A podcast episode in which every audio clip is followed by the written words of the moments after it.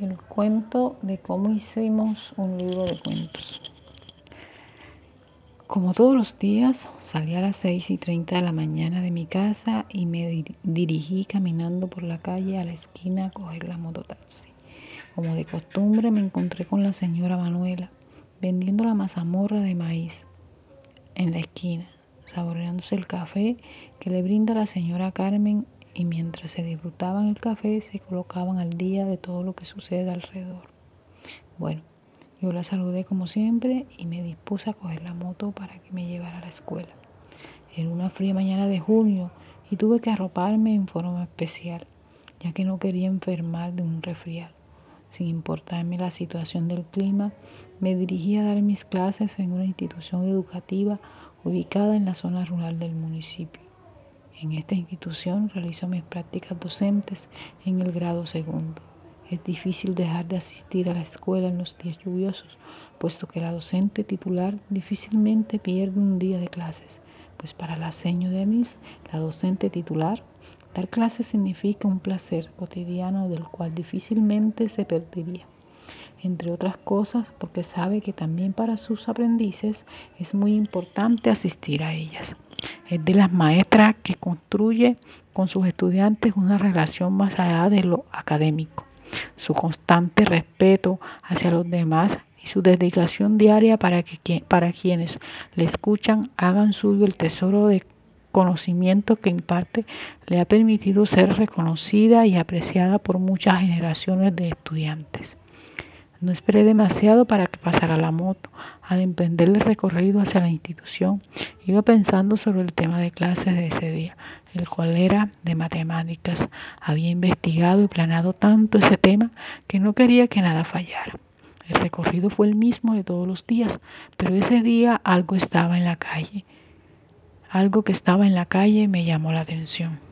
Una valla publicitaria no sé si era que antes no la había visto o era que estaba nueva de estar ahí. Lo que sí es seguro que ese mensaje, lee, imagina y crea, me iba a ayudar a realizar el trabajo final de prácticas, el cual me preocupaba porque no tenía ninguna idea para ejecutar. De inmediato dejé volar mi imaginación y llegaron a mi mente muchas ideas que podía realizar con los niños, pero para mí era simple y no tenían ningún impacto pues todas las habían realizado otros docentes. Lo que, lo que, que ni buscaba o quería era algo sorprendente. Quería involucrar a los padres. Entonces me acordé del momento pedagógico que compartí con los niños el día anterior, el cuento. Y se me ocurrió la idea de realizar con los niños un libro de cuentos con ayuda de sus padres, donde las historias serían inventadas por ellos. Mientras llegamos a la institución, pensaba y pensaba en la idea y cómo podría desarrollarla. Pasaron los minutos y por fin llegué a la institución.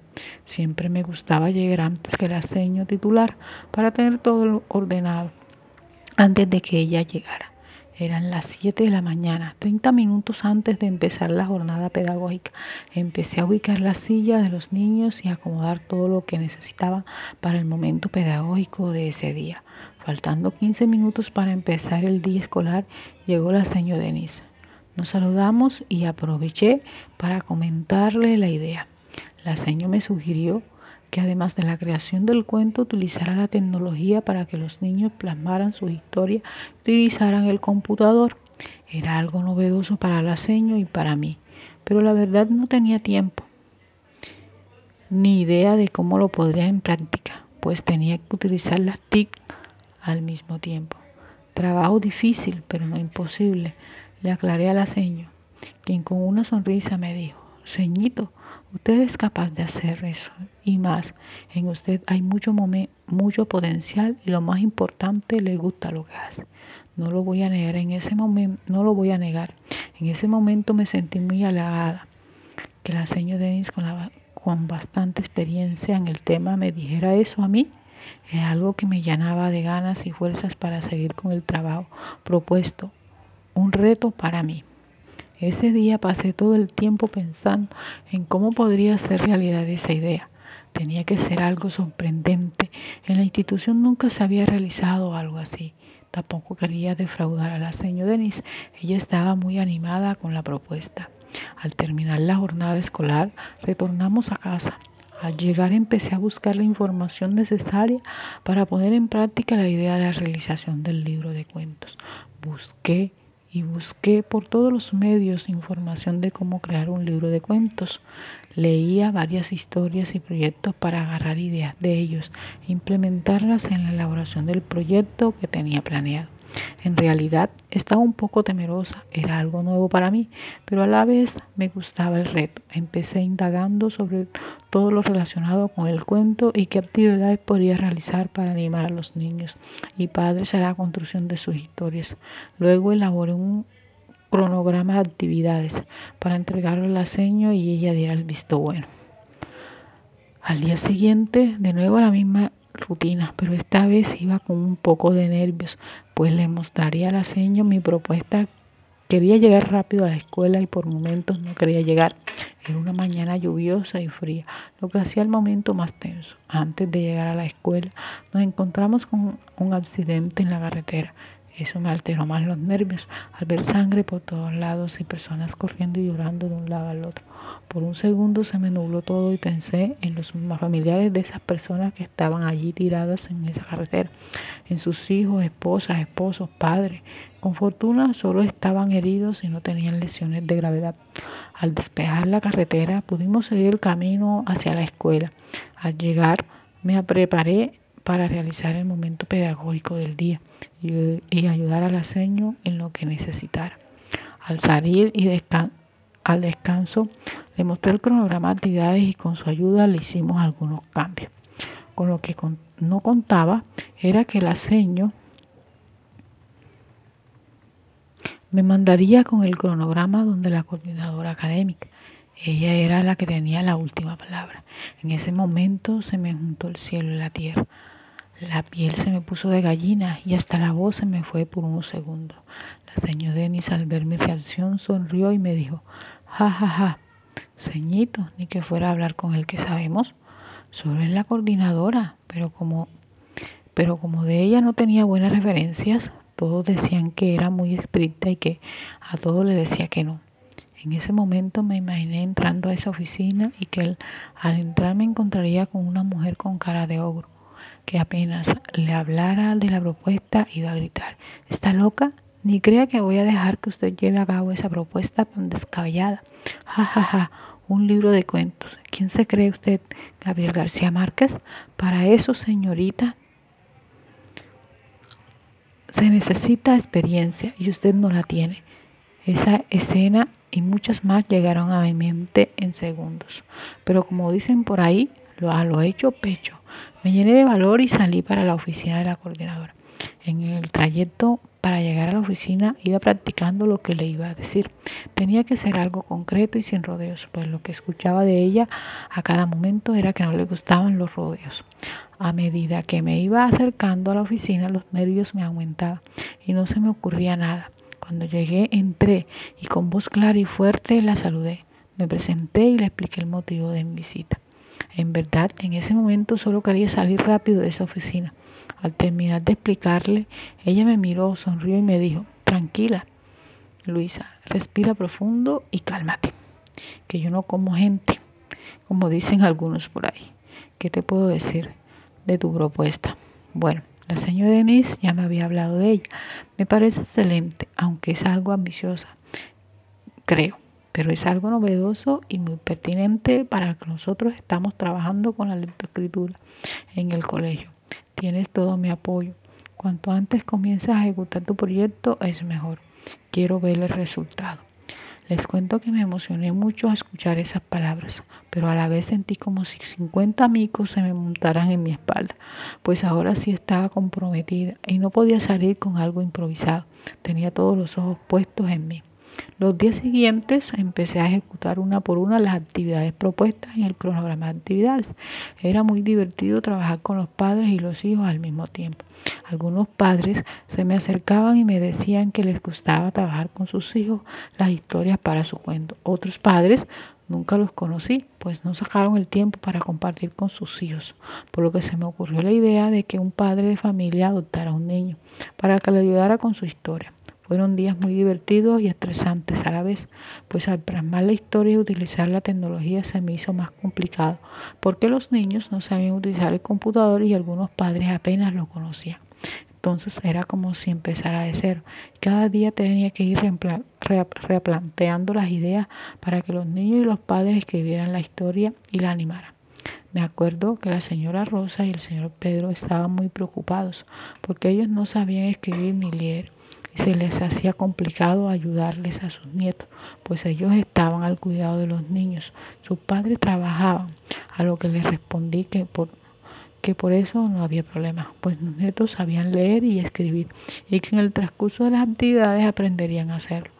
La verdad era otro inconveniente que se me presentaba, pero no podía echarme para atrás, ya estaba en el proceso y no podía dar ni un paso atrás, a lo que me propuse ayudar al señor Pedro y a la señora Rosa en su proceso de lectoescritura y les diseñé unas cartillas.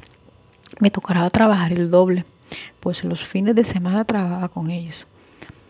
Era muy divertido compartir con ellos este proceso. El señor Pedro le gustaba mucho bromear y hacer chistes.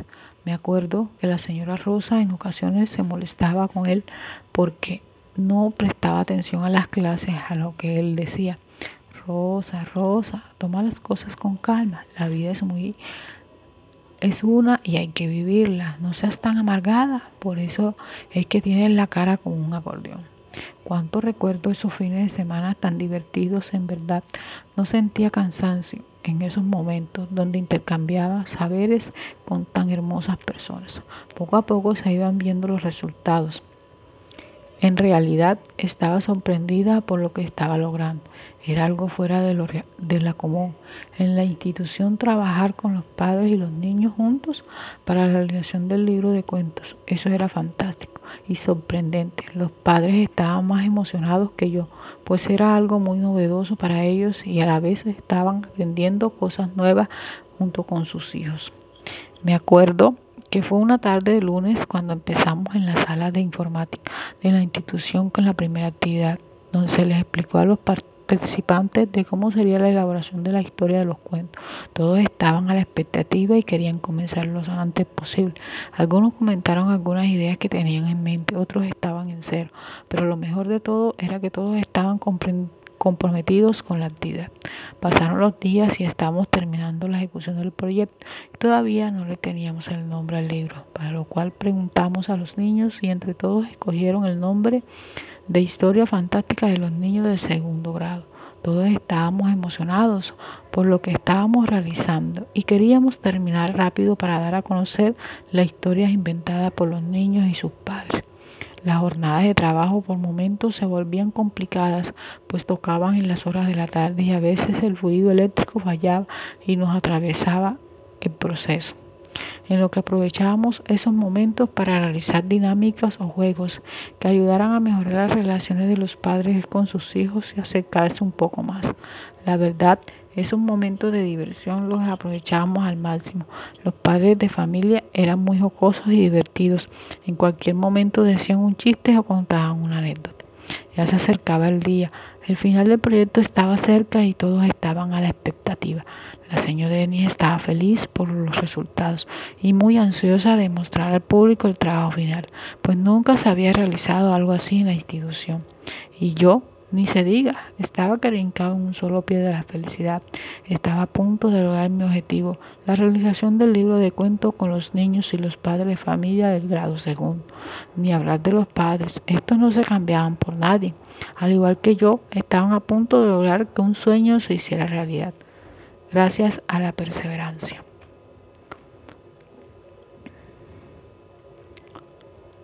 El día tan deseado llegó, el momento esperado por todos estaba ahí, plasmado en unas hojas, el lanzamiento del libro Historia Fantástica de los Niños de Segundo Grado. Estaba allí frente a todos. Algunos no creían que lo lograríamos. Estaban en suspenso, como que no lo podían creer. Un libro de cuentos realizado por los padres y sus hijos era algo increíble. Ese día todos estábamos emocionados. Los padres de familia, los estudiantes, la señora Denis y yo, hasta la coordinadora. Era algo para no creer. Pero sí, lo habíamos logrado. En nuestras manos estaba el tan anhelado libro de cuentos. De pronto llegó a mi mente todos aquellos momentos de angustia, risas, inseguridad y sobre todo aquellas palabras que dijeron algunos niños, como la que dijo Ricardo. Señor, no me parece buena idea que mi mamá venga a estudiar conmigo. Con ella aquí en el colegio no puedo jugar demasiado. O como Miriam, quien me dijo, Señor, estoy muy emocionada. Mi mamá va a estudiar conmigo. Ella será mi nueva compañera. O como lo que me dijo la señora Laura. Uso, señor, ¿usted está loca? Si no puedo ayudar a la niña a hacer una suma, mucho menos la ayudaré a, inventar un cuento. El loro viejo no da la pata.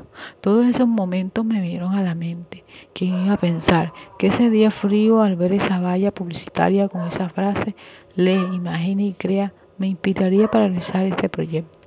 Ese día pude comprobar que lo que nos proponemos lo podemos lograr, venciendo los miedos y las adversidades, creyendo en nuestras capacidades y aceptando la ayuda de los demás.